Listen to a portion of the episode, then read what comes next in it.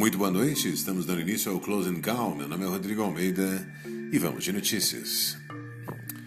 O Ibovespa fechou em alta nesta quinta-feira, pregão marcado por muita volatilidade diante da ansiedade dos investidores por notícias sobre o pacote de estímulos dos Estados Unidos. Depois de subir e zerar diversas vezes até o início da tarde, o índice se sustentou na zona positiva graças à melhora do humor também no campo internacional. Bolsonaro critica a vacina chinesa.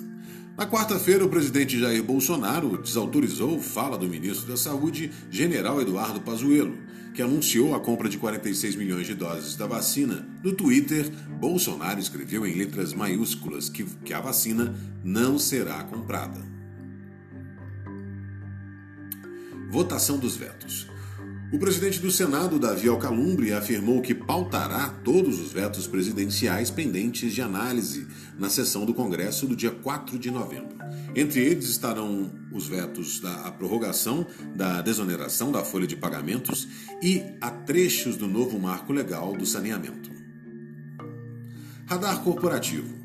A petrolífera Enalta está aproveitando a desaceleração do setor para comprar campos em terras e na costa brasileira. A JBS aprovou a captação de 2 bilhões em debentures para compra de gado. Essas foram as notícias do Close and Call. Muito obrigado pela audiência. Encontro vocês amanhã no Morning Call. Tenham todos uma excelente noite e até lá.